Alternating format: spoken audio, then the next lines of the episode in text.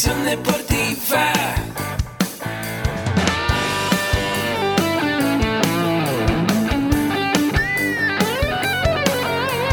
Yo soy Ahmed. Somos guerreros. Hola, bienvenido a la Asociación Mexicana de Educación Deportiva.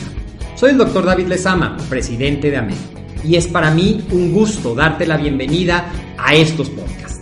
Este programa está diseñado para compartir contigo conocimientos de los temas que nos apasionan a todos los que amamos el físico-constructivismo y el fitness y queremos mantener un estilo de vida saludable. Hablaremos entonces de entrenamiento, de nutrición, de suplementación, de farmacología y de un tema que cada vez toma más importancia, el marketing deportivo digital. Tendremos como invitados una gran variedad de opiniones y profesiones, entrenadores, nutriólogos, profesores de AMED, químicos farmacobiólogos, médicos, preparadores físicos y desde luego deportistas. Sus historias, consejos y testimonios te ayudarán a aumentar tus conocimientos y desde luego también tu número de entrenos de clientes, haciendo más exitosa y profesional tu profesión de entrenamiento deportivo. También aprenderás técnicas más eficaces del marketing que te ayudarán a monetizar esta profesión. Si quieres saber más de nosotros, visítanos en la casa virtual de la familia Med, www.amedweb.com. Hola, ¿qué tal? Soy el doctor David Lezama y es como siempre un gusto darte la bienvenida a tu programa AMED con un clic. Recuerda que este programa es patrocinado por AMED y especialmente por AMED con un clic, el novedoso programa de membresía en el cual con un solo pago que tú decides anual o mensual vas a poder tener acceso a toda la oferta educativa de nuestros cursos en línea está basada en cuatro pilares. Nutrición deportiva, entrenamiento deportivo, desarrollo personal y emprendimiento deportivo. Y como te habrás dado cuenta, en lo largo de los episodios vamos hablando de uno, de otro, de cada uno de los cuatro pilares. Y el día de hoy vamos a platicar un poco de nutrición y vamos a hablar de un tema que a todos nos interesa, que es cómo perder peso y mejorar tu composición corporal.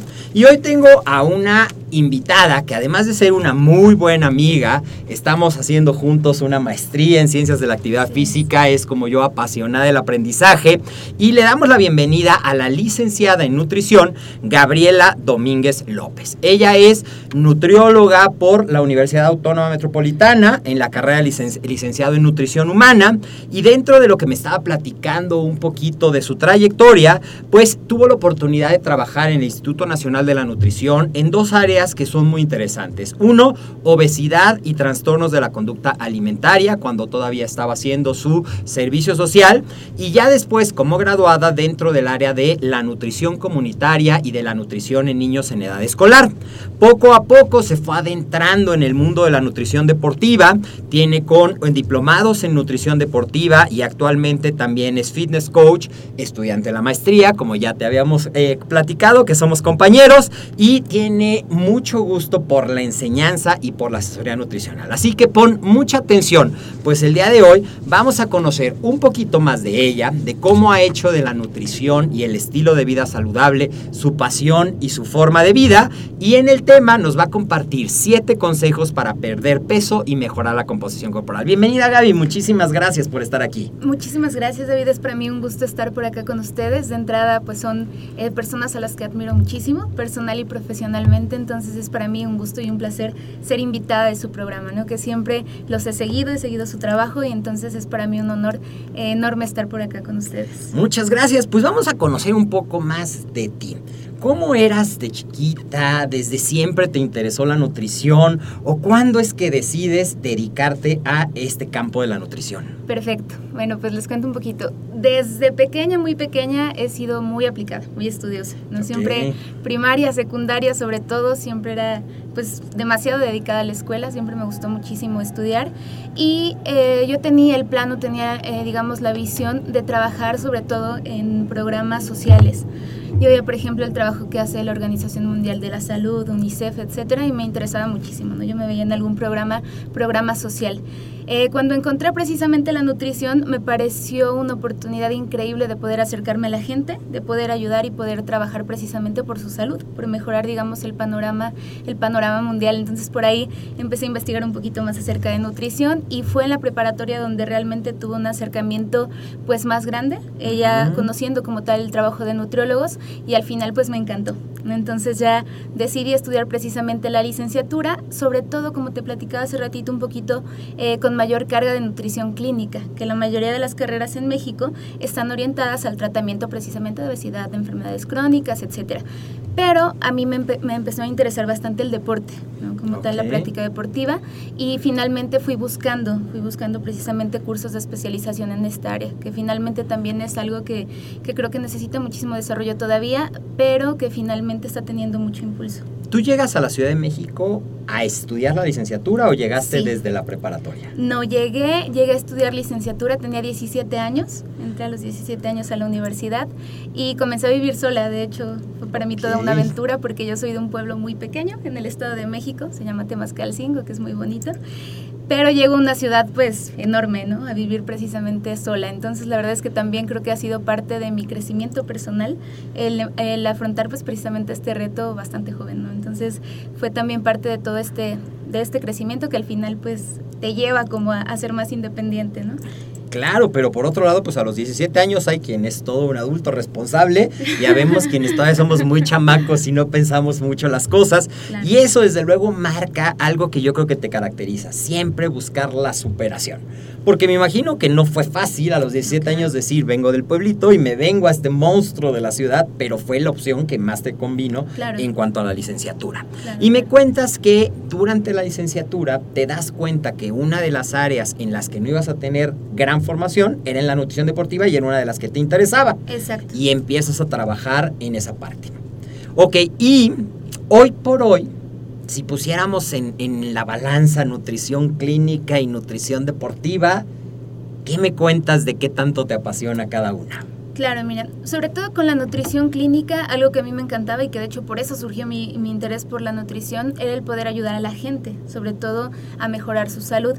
Ahora, con la nutrición deportiva yo encuentro como ese balance perfecto, porque digo, bueno, por un lado sí me encanta el deporte, que por ejemplo ahora igual tuve oportunidad de acercarme un poquito más al deporte de alto rendimiento con el proyecto en Cancún evaluando niños, increíbles, atletas impresionantes desde edades muy tempranas, pero finalmente también me apasiona la parte, digamos, más, más común, no sé, finalmente la persona que está empezando a hacer ejercicio, que está empezando a ir al gimnasio, que hace carrera, tal vez que hace deporte por recreación, y creo que al final la nutrición deportiva y clínica acaban complementándose, porque yo no podría hablar de nutrición, eh, digamos, clínica sin hablar de la actividad física, que es algo que a veces se nos olvida también como, como nutriólogos, ¿no? Decimos, bueno, yo, pues la alimentación es la base, sí, claro, pero el movimiento, la actividad física, el deporte, son parte finalmente esencial de la salud de una persona. Entonces yo creo que más que dividirlas, he ido precisamente... Sí, me encanta ese concepto que cada vez hay más gente comprometida con amalgamar estos conceptos y ya no hablar solamente de voy con el nutriólogo, sino voy buscando un estilo de vida saludable que desde luego abarca la nutrición y la actividad física. Y creo que eso también pues te ha permitido ayudar a muchas personas porque lo hemos mencionado muchas veces. Si hay mitos en muchos temas, la nutrición y el entrenamiento y cuando los combinas pues hay muchísimos. Y es por eso que te pedí que nos platiques platicaras un poquito de un tema que es muy sencillo porque algo que me queda muy claro es que tienes una gran capacidad para hacer lo complicado muy facilito y entonces vamos a entrar de lleno a lo que preparó Gaby para nosotros. Pon mucha atención, ve por tu cuaderno, ve por tu o apúntalos en tu teléfono porque son tan fáciles, pero tan útiles, que te vas a sorprender tanto como yo. Y entonces empecemos con siete consejos para generar un déficit calórico. Platícanos primero, ¿qué es eso de déficit calórico y por qué es tan importante? Claro. Bueno, pues este es el concepto fundamental de la pérdida de peso. Incluso si alguien nos pregunta qué necesito para perder peso, esta sería la respuesta simplificada, generar un déficit calórico. Ahora, cuando hablamos de déficit calórico, tendríamos que hablar primero de balance energético. Cuando nos referimos a este balance energético, hablamos de la relación entre lo que ingieres, lo que consumes y lo que estás gastando. Es decir, la energía que gastas para hacer actividades, para hacer deporte, para moverte o simplemente para estar vivo. Entonces, es una relación, prácticamente un balance. Ahora, cuando nosotros queremos, por ejemplo, perder peso, lo que necesitamos es modificar esta relación. En este caso, yo tendría que consumir menos energía de la que estoy gastando. Ahora, hay dos formas prácticamente de llegar más de la que estoy comiendo. Exactamente. Hay dos maneras. La primera es comer menos de lo que yo me estoy moviendo, de lo que yo estoy gastando. Y la segunda sería moverme más de lo que estoy consumiendo. Si lo vemos desde el punto de vista eh, práctico sobre todo, normalmente nos vamos porque la persona coma menos. Te hago una dieta, te quito calorías y vas a estar con hambre prácticamente todo el día. Pero si lo vemos desde un punto de vista más objetivo, lo ideal sería que la persona se mueva más. Entonces, cuando hablamos de este déficit calórico, no hablamos de que te estés muriendo de hambre. Muchos incluso me preguntan en los cursos, oye Gaby, pero déficit calórico es malo, ¿no? Porque mi cuerpo va a estar mal, sin energía, sin moverme, no. En realidad, el déficit calórico debe ser algo planeado, estructurado y adecuado a la persona. Por ahí también muchas veces me preguntan, oye Gaby, pero vi la sopa, la dieta de la sopa milagrosa, quema grasa, o vi la dieta que solamente comes papaya todo el día o manzana todo el día. ¿Por qué funcionan? Ellas hasta me dicen, mira, la hizo mi vecina y te juro que sí funcionó. Claro que van a funcionar. ¿Por qué? Porque finalmente lo que estás haciendo al final del día es que la persona tenga este déficit calórico. Está comiendo menos de lo que necesita. Y hablando de este déficit calórico, cuéntame un poquito de uno de los mitos que hay. ¿Qué pasa cuando yo pierdo peso? Solamente restringiendo mis calorías, pero no hago ejercicio. ¿Qué va a pasar con mi composición corporal? Claro, sobre todo eso es aquí fundamental. Normalmente lo que sucede es una pérdida importante y considerable de masa muscular, de masa magra. Finalmente lo que nosotros buscamos siempre, a menos de que me digan, no, yo quiero perder músculo, lo que buscamos siempre es disminuir nuestro porcentaje de grasa corporal. Entonces, cuando nosotros no nos movemos y estamos precisamente consumiendo poca energía, nuestro cuerpo tiende a utilizar también reservas musculares y finalmente a perder masa magra. Cuando sucede esto, normalmente es un efecto bastante negativo para la persona, porque por un lado la composición corporal se está afectando y eso es algo sumamente común. Sí perdí peso, pero no me veo como yo creía. no, no me, veo, flojito. Exactamente, tengo flacidez, no me veo tonificado, que utilizamos mucho ese término. Entonces, al final perdemos masa muscular y esto impacta a nuestro gasto calórico, a nuestro metabolismo, incluso a la producción de hormonas. Entonces, es algo que va a afectar bastante la salud de la persona a largo plazo. Incluso tercera edad, por ejemplo, se ve muy afectada por la pérdida de masa muscular. Exacto, con lo que se conoce como sarcopenia. Exactamente. Muy bien, déficit calórico y lo ideal es combinar un poquito en la alimentación y un poquito a través del de el movimiento del ejercicio para crear esa eficiencia que es la que nos va a permitir bajar de peso.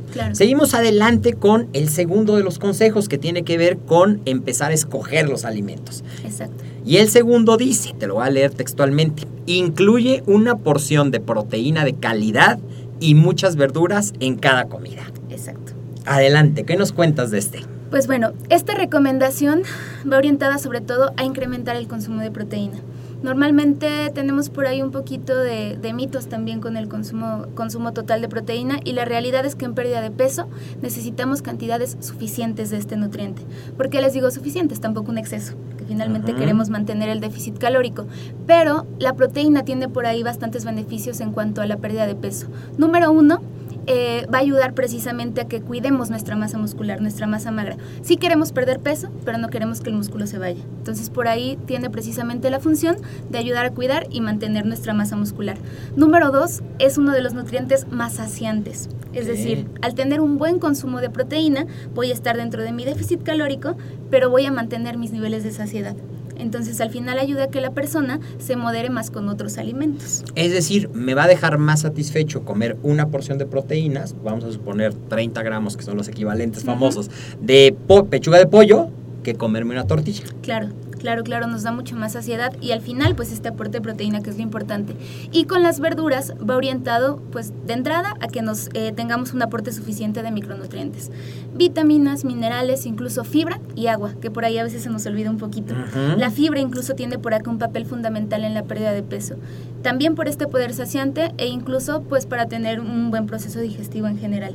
Entonces, incluso el volumen que podemos tener nosotros con las verduras, el tener un platón enorme de verduras que tiene poquitas calorías, nos va a ayudar también a moderar las cantidades. Muy interesante. Y hoy no nos vamos a meter en gramajes y en fórmulas y en dietocálculo, que también es una gran experta y le apasiona ese tema, pero a lo mejor yo escucho una porción de proteína de calidad.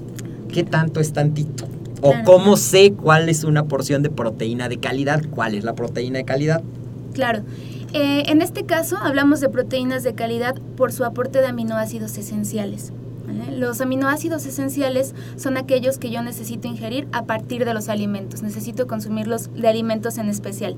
En este caso, hablando de proteínas de calidad, estaríamos hablando sobre todo de alimentos de origen animal, por ejemplo, pollo, huevo, pescado, carnes rojas y también los lácteos. Entonces al final por ahí serían una buena opción. Incluso las leguminosas, que muchas veces las descartamos, me van a dar un buen aporte de proteína y también de algunos nutrientes, por ejemplo, vitaminas y minerales. Entonces por ahí podría ser una buena opción incluir cualquiera de estos. Ok, vamos con el número 3 que dice come grasas saludables moderadamente. Y vamos desde el principio, ¿qué es una grasa saludable y qué es moderada? Claro, fíjate que este punto decidí incluirlo sobre todo porque en la pérdida de peso hay dos nutrientes que siempre solemos eliminar. Carbohidratos, sobre todo últimamente, y grasas. Casi siempre cuando pregunto, oye, ¿qué tienes que hacer para perder peso? Quitar las grasas de la dieta y siempre me encuentro con esa respuesta. Entonces, muchas dietas precisamente son sumamente carentes en este tipo de grasas saludables. ¿De qué grasas saludables eh, estamos hablando? Sobre todo de aquellas que vienen, por ejemplo, de origen vegetal. Aquí hablamos, por ejemplo, de frutos secos, de semillas, incluso por ahí de aceite de oliva, que sería uno de los más recomendados, y también algunos que encontramos en productos de origen animal. Por ejemplo, en este caso yo incluía la yema de huevo, que casi siempre tenemos por ahí el mito del colesterol y que es malísimo y mejor la retiramos, la tiramos. En realidad es un alimento que me da una cantidad considerable de vitaminas, por ejemplo liposolubles, que finalmente las encontramos ahí y que van a ayudar a complementar mi aporte. Oye Gaby, perdón que te interrumpa, ya que hablamos de eh, la yema, que no solamente me da la grasa, sino también me da proteína.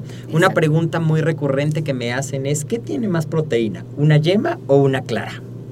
Pues mira, en realidad tendríamos que ver aquí al huevo como un alimento completo. Yo casi siempre les digo, oye, si viene así es por algo, finalmente es por algo, ¿no? Normalmente sí tenemos un aporte, digamos, neto más alto con la clara, sobre todo porque estás eliminando la grasa. En la yema encontramos un aporte mixto, una buena cantidad de lípidos y también una buena cantidad de proteínas. Como les decía, vitaminas que incluso no consumimos de otro lado. Normalmente la yema es nuestra principal fuente, por ejemplo, de vitamina D, de vitamina K, de vitamina E incluso. Entonces, eh, yo les recomiendo sobre todo incluirla con moderación, dependiendo también de sus, de sus requisitos nutricionales, pero eh, no tirarla, ¿no? que al final también lo hacemos bastante. Claro. Así es. Y hablas de algo muy interesante, de las grasas saludables, pero también es muy importante la moderación. Claro. Porque siempre hemos mencionado que las grasas pues te dan el doble de calorías por gramo que las proteínas y los carbohidratos. Entonces es muy fácil pasarte, porque yo me puedo comer pues una bolsita de cacahuates que ya son grasas saludables. Pero si estamos hablando del déficit calórico, pues tengo que poner atención. Entonces, ¿qué sería, por ejemplo, de cacahuates, de nueces, que es muy fácil pasarse con esos? ¿Qué sería moderado? Ok, cantidades aproximadas, por ejemplo, una porción de esto, hablamos de seis almendras. Digo, perdón, de seis nueces, seis mitades de nueces. Almendras, diez piezas, por ejemplo. Cacahuates, 15 piezas. En este sentido, y tienes mucha razón, hay algunos clientes con quien yo decido moderar el consumo de estas semillas. No es que no las pueden comer, porque por ahí me dicen, no puedo comer esto en pérdida de peso. Sí puedes, pero tendrías que ser ahora sí que muy estricto con tus cantidades. Entonces, normalmente sí hago estas recomendaciones, incluso esta observación. Mira, te voy a mandar grasas saludables, grasas buenas, pero tienes que moderarte con el consumo. Entonces al final es buscar que el cliente sea más consciente de estas cantidades, pero no olvidar que debemos incluir estas grasas saludables, sobre todo por la importancia en cuanto a la producción hormonal e incluso fíjate que a nivel estético es algo que afecta mucho a las personas que están en pérdida de peso. Hablamos de piel, de cabello, de uñas, que a veces se ven muy afectados precisamente por eliminar las grasas de la dieta. Claro, todo es un equilibrio. Y este punto nos lleva al siguiente. Ahora vamos a hablar de lo que mencionabas. Mucha gente tiende a dieta elimino los carbohidratos. Y aquí el tip dice textualmente, modera y cuida la calidad de los carbohidratos. Háblanos un poquito de esto, por favor. Claro, Gaby. claro.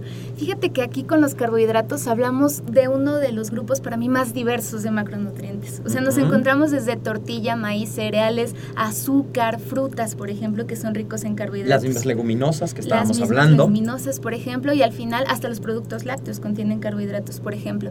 Entonces, esto de hablar de la calidad de los carbohidratos, me quería referir sobre todo a aquellos carbohidratos complejos, que ade- además de darme energía, como tal de darme carbohidratos, azúcares, me dan también vitaminas, minerales, fibra, agua, por ejemplo.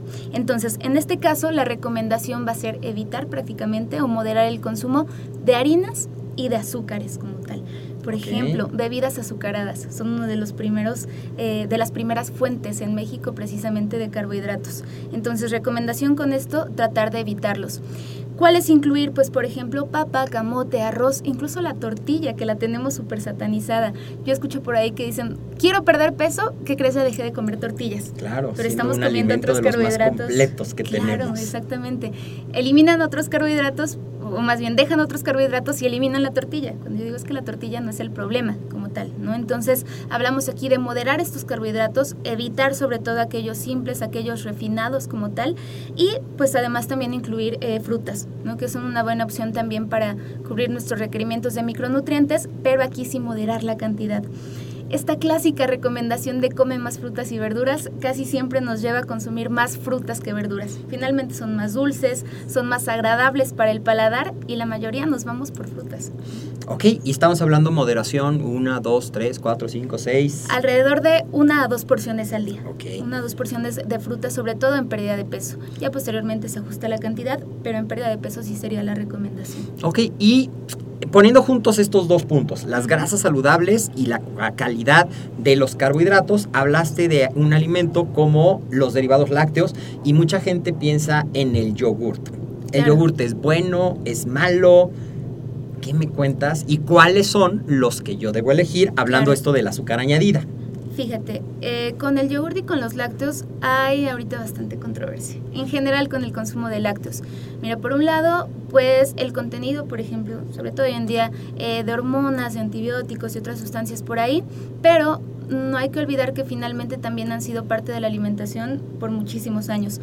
Cuando una persona me dice, ¿sabes qué, Gaby? Yo no quiero incluir lácteos en mi dieta, sin problema, los retiro y complemento su dieta con otros alimentos, es decir, sustituyo precisamente el aporte de los lácteos sin problema.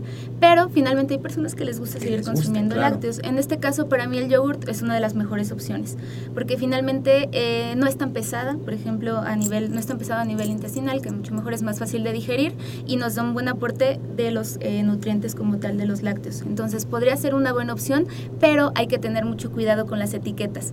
Hoy en día etiquetan light o libre o cero cualquier producto. Cuando nosotros vemos un producto, sobre todo un yogurt etiquetado con light, casi siempre se refiere a bajo en grasa. Bajo en grasa, pero sí contiene azúcar. Entonces decimos, no, mira Gaby es cero. Incluso me han dicho cero calorías. No, no, no. Es cero grasa, por ejemplo. Pero cuando va a cero grasa, se incrementa el aporte de azúcar, finalmente para compensar un poquito el sabor. Mi recomendación sería incluso incluir un yogurt normal, pero que venga bajito en azúcar. En este caso sería mejor. Incluso porque te va a dar más saciedad que un producto light. A veces decimos, bueno, ya me comí este que tiene solo 100 calorías. Sí, pero al ratito te va a dar hambre. Entonces, tal vez en este caso uno entero me está dando grasas, que tampoco es tan mal, y no me da un aporte tan alto de azúcar refinada. Entonces, incluso para mí a veces sería mejor incluir el... Muy bien, muy bien. Vamos avanzando, llegamos al quinto de las recomendaciones de estos siete consejos y este dice mide tus porciones. Ujú. Y hablábamos un poquito fuera del aire de que sí, si tú quieres perder peso y quieres mejorar tu composición corporal, y lo hemos platicado en otros programas, no hay fórmulas mágicas, no hay varitas mágicas y no hay alimentos mágicos. Requiere cierta disciplina y un compromiso. Y creo que eso tiene que ver con este punto, ¿cierto, Gaby? Claro. Fíjate que este punto lo incluyo también. Muchas veces me dicen, me dicen, ¿sabes qué, Gaby? Ya estoy comiendo muy saludable.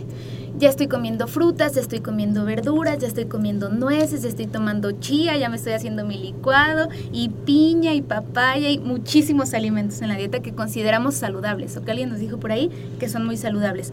El punto con esto va precisamente así comer saludable, pero también tener moderación en las porciones. Como decíamos, la idea no es que ustedes se vuelvan pues digamos, expertos midiendo que todo el tiempo vayan a un restaurante y digan, no, no, espérame, déjame, Déjame saco saco mi báscula. Pero la idea es que sí empiecen a medir un poquito sus porciones y que tengan noción de cuánto es media taza, cuánto es una taza, cuánto es una porción de tal alimento. Entonces, el empezar a medir, sobre todo al principio de un plan nutricional, ayuda a que el cliente sea más, más específico con su dieta. Incluso a veces decimos, bueno, una taza de arroz. Si el cliente no la mide, puede tener una concepción completamente distinta de lo que es una taza. Claro. Incluso yo creo que aquí haciendo el ejercicio, si nosotros midiéramos una taza, o sea, sin tener como tal el objeto, serviríamos cantidades completamente diferentes. Entonces la idea es que la persona se familiarice y que incluso ya visualmente diga, ah, yo creo que me toca más o menos la mitad. Entonces sería la idea. Claro, la sobre todo al principio. Yo creo que una de las mejores inversiones que puedes hacer cuando estás volviéndote consciente y estás integrándote en un estilo de vida saludable es un jueguito de medidas, de tazas y de cucharitas. Exactamente. Y entonces media taza es media taza rasa y no quiere decir que siempre la tengas que medir, pero te va a ayudar a establecer esa relación visual Claro. de cuánto es media taza, de tal manera que si vas a comer fuera, tú puedas autorregularte porque ya sabes cuánto es media taza. Claro, por Ya supuesto. sabes cuánto es una taza, ya sabes qué es una cucharadita. Hablando, por ejemplo, de los aderezos, de la mayonesa, Aceite como del aceite, Claro. es una cucharadita o una cucharada, pues es diferente y tiene que ver con ese déficit energético. Y no usar, por ejemplo, el chorro de aderezo, que al final también se nos va ahí una cantidad impresionante. Claro que hablábamos de, de saludable, ¿no? Es que comí en las ensaladas. Ah, claro. Bueno, ¿y qué escogiste de, de porción de proteína? Pues había nuggets y queso manchego. Y esas fueron las que escogí. Y luego ves cuando, ok, le ponen el aderezo y casi casi es que mientras tú no les dices que no, le echan hasta tres cucharoncitos que equivalen más o menos a media tacita. Claro. Y entonces acabas con una ensalada muy rica en calorías por el contenido de grasa escondido. Claro, y que incluso ahí podría haber sido más saludable cualquier otro platillo en lugar de una ensalada, que se acaba siendo, pues digamos, un exceso. Muy bien, vamos con el sexto que dice planea tus comidas. Este para mí es crucial y es esencial. La planeación de las comidas va desde que tú piensas que vas a cocinar, compras los alimentos, preparas, cocinas e incluso si es necesario llevas tus alimentos, por ejemplo, al trabajo. La planeación nos va a permitir que incluso tengamos más moderación a la hora de comer. Algo fundamental es que nosotros no nos quedemos sin opciones. ¿Por qué? Porque cuando dejamos ya que el hambre decida lo que vamos a comer, olvídate. Ejemplo, si pasamos ocho horas sin comer y salimos, encontramos un mercadito de comida, vamos a comer lo primero que se nos atraviese. Entonces, la idea es precisamente tener opciones, incluso desde casa. A veces decimos, bueno, llevo unas galletitas por si algún día un invitado quiere una galleta. No, lo ideal es que de preferencia no lo tengas a la mano y que tengas otras opciones ya listas en el refrigerador. Por ejemplo, algún snack, alguna verdurita, incluso alguna fruta puede ser una buena opción en ese momento que ya tengas apetito como tal. Entonces, aquí la idea es tener opciones y no dejar precisamente que ya la prisa o la ansiedad o el hambre como tal te haga decidir. Claro, hoy en la mañana con mi socio, el ingeniero Agustín Alarcón, que seguramente todos conocen, pues es también un gran, eh, una gran presencia en estos podcasts de Ahmed. Estábamos platicando de algo muy curioso. ¿Te acuerdas que cuando íbamos en la primaria nos mandaban el sándwich y la fruta? En la secundaria como que dices, no, ya no quiero llevar lonchera, ya no quiero saber nada de eso. Todavía a lo mejor en la carrera.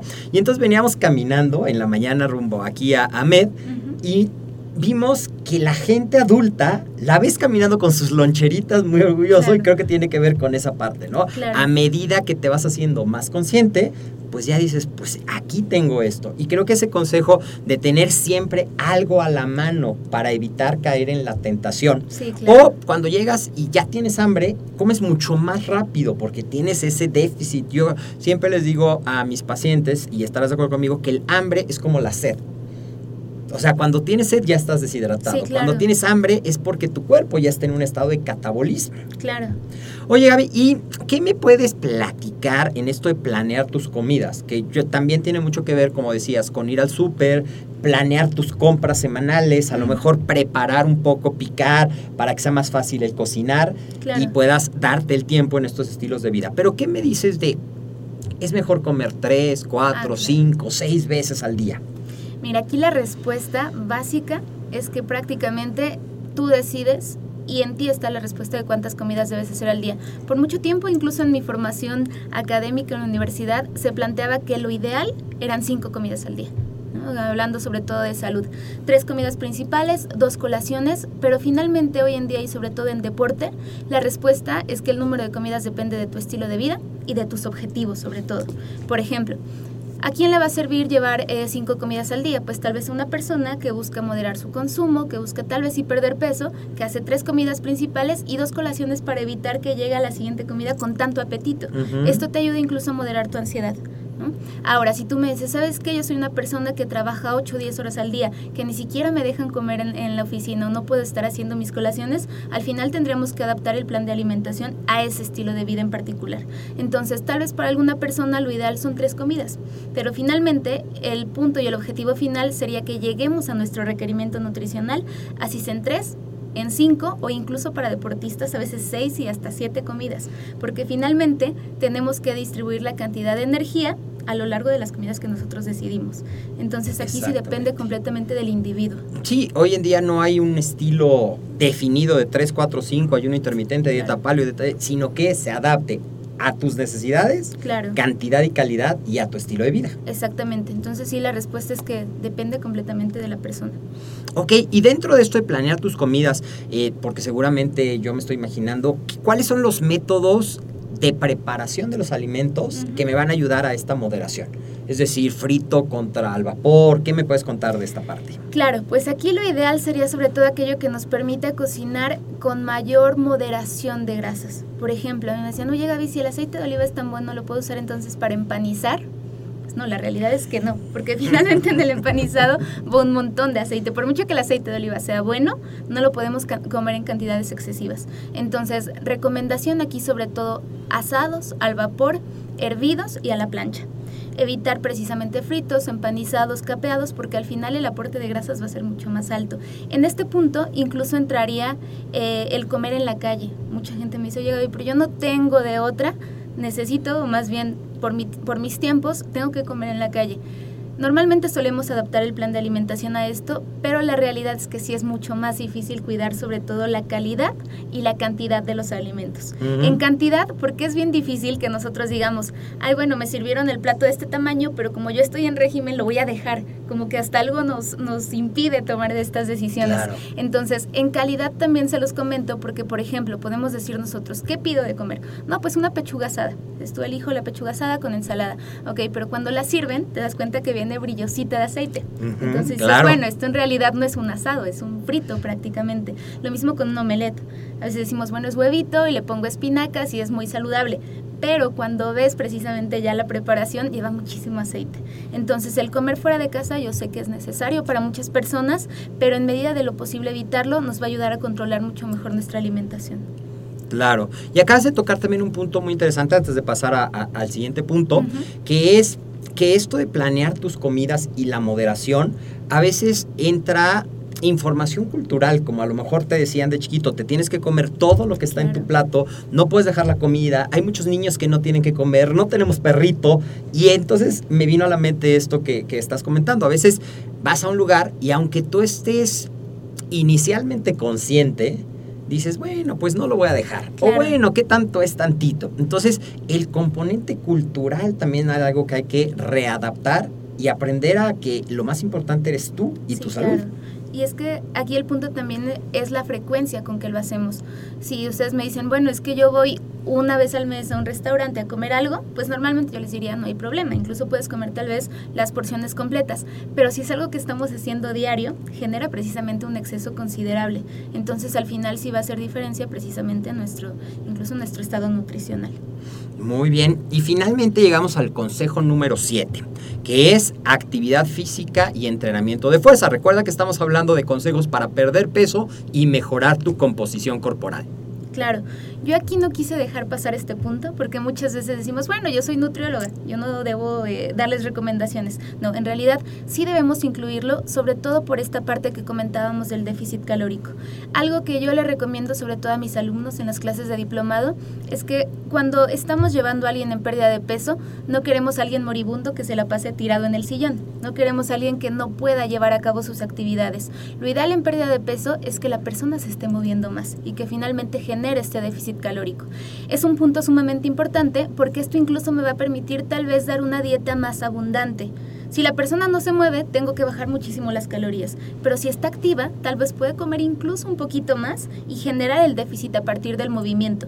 Yo les ponía por aquí recomendaciones muy sencillas desde incrementar pues la caminata, el subir escaleras, el moverse más, pero sí incluir un entrenamiento y sobre todo en este caso entrenamiento de fuerza. Las mujeres sobre todo solemos tenerle mucho miedo al entrenamiento con pesas, por ejemplo, ¿no? que digo, fuerza incluso pueden ser ejercicios distintos al que conocemos de gimnasio, que también tenemos por ahí esa idea errónea.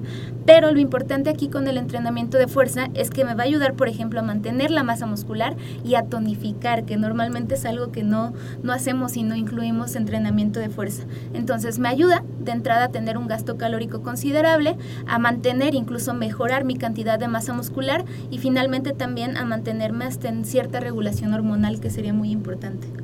Ok, muy bien. Eh, una de las preguntas, sobre todo cuando llegan mujeres y ellas quieren o están habituadas a bajar kilos. Claro. ¿Cómo manejas el tema de peso contra composición corporal. Claro, de hecho es uno de los principales objetivos para mí en consulta. Algo que siempre les explico es precisamente la diferencia entre pérdida de peso en general y disminución del porcentaje de grasa corporal. Incluso el porcentaje de grasa corporal nosotros lo podemos modificar incrementando la masa muscular, por ejemplo bastante común en consulta para mí que llegan chicas con un peso, digamos, regular, con un peso que entra en los rangos saludables, sobre todo si lo evaluamos por índice de masa corporal, pero un porcentaje de grasa bastante alto. En estos casos es sumamente común que en realidad no haya como tal un exceso de tejido adiposo, sino una deficiencia de masa muscular. En ese caso tal vez el objetivo incluso no es que siga perdiendo peso, sino que gane masa muscular. Entonces al final casi siempre esperamos subirnos a la báscula y ver 3 kilos menos, pero a veces el objetivo puede ser mantener el peso, modificando la masa muscular e incluso incrementar un poquito el peso. Mm, ok, y a veces si el concepto de composición corporal no les queda tan claro, puedes hablar de tallas y medidas. Claro, claro, claro. Incluso algo que para mí es bastante útil y que le recomiendo bastante es llevar un seguimiento con fotografías misma ropa, la misma foto, la misma posición e ir comparando precisamente el avance. En composición corporal o en peso, a veces no notamos tanto la diferencia. Dicen, hay solamente un kilo, ¿no? Pues sí, pero mira y ve precisamente la diferencia en tu simetría corporal incluso. Entonces pueden ser medidas, pueden ser, pueden ser tallas, circunferencias que incluso ayudan bastante para irle mostrando a la persona la modificación que se está haciendo. Muy bien, muy interesantes. Aquí tienen siete consejos, vamos a repetirlos rápidamente. Lo importante es un déficit calórico, pero debe ser el objetivo y más bien el resultado, de una combinación de, de más movimiento un poquito menos de comida. Incluir una porción de proteína de calidad y muchas verduras. Come grasas saludables en cantidad moderada. Modera y cuida la calidad de los carbohidratos. Evita los azúcares, evita las harinas, evita los jugos de frutas. Mide tus porciones. La mejor inversión en una báscula, un jueguito de tazas medidoras. Planea tus comidas, no solamente los horarios, sino qué vas a llevar y anticípate a esos factores de estrés. Y finalmente, es muy importante la actividad física y el entrenamiento de fuerza, pues recuerda que no estamos buscando tanto perder peso por el simple hecho de que la báscula nos diga menos kilos, sino porque el espejo nos devuelva una apariencia que es la que nos guste y con la que te sientas a gusto. Así es. Y eh, vamos a hablar un poquito de, dos temas que eh, imagina tú que llega contigo una chica porque es como quienes tienen mucha presión social por la publicidad, por las amigas, a cada vez ser más delgadas, más delgadas, más delgadas. Y llega contigo una chica que apenas quiere empezar a mejorar su composición corporal y empezar a hacer ejercicio. ¿Qué le dirías a esta persona? Claro, pues yo creo que tendríamos que partir precisamente de esta evaluación de composición corporal. Incluso con ellas trabajar mucho esta parte de definir un objetivo propio. A veces llegan chicas conmigo con la foto, literal, David, me ha pasado. Yo quiero estar así, cuando son incluso características completamente distintas a la persona. En ese caso, mi primer objetivo es establecer una meta personal, es decir, ¿qué quieres alcanzar? Algo que sea medible, que sea objetivo, que sea alcanzable, pero que esté adecuado a esta persona. Bueno, es que yo quiero perder peso, ok, cuánto peso y por qué perder esa cantidad de peso. Digo, a veces el objetivo se puede ajustar un poquito. Cuando vemos esta fotografía, sobre todo hoy en día, de chica fitness en la revista, normalmente lo que tenemos que hacer no es perder peso, sino incluso ganar un poquito de masa muscular. En este caso, paso número uno, establecer un objetivo y meta personal.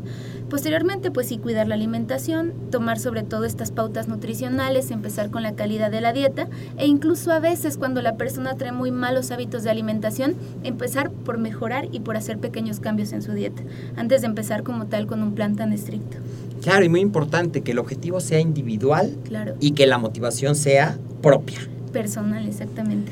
Muy interesante. ¿Dónde te pueden contactar las personas que nos están escuchando y que seguramente están aprendiendo mucho y van a querer saber más de ti? Claro, en Facebook me pueden encontrar, eh, me encuentro como gabriela.adl, por ahí estoy precisamente en redes sociales, comparto normalmente información acerca de los cursos, por ejemplo, que ofrecemos. Eh, dentro de la escuela también pueden encontrar, encontrar información, que es la escuela de entrenadores, se encuentran en edem.com.mx y por ahí hay información también de los cursos, de los diplomados que estamos ofreciendo. Perfecto, y pongan mucha atención, estén pendientes porque la vamos a ver más frecuentemente aquí en AMED colaborando. Ya se dieron cuenta que sabe muchísimo, pero sobre todo que lo sabe transmitir, compartir. Y bueno, eh, cuando empezamos a hablar de nutrición, de salud, de entrenamiento, puedes notar que realmente es su pasión Claro. que realmente predica con el ejemplo y que realmente es congruente. Gaby, te agradezco muchísimo esta plática con, con nuestros eh, escuchas, todo lo que has compartido. Y pues yo soy el doctor David Lezama, como siempre ha sido un gusto estar en un episodio más de AMED con un clic y nos vemos en la próxima. Gracias Gaby. Muchísimas gracias.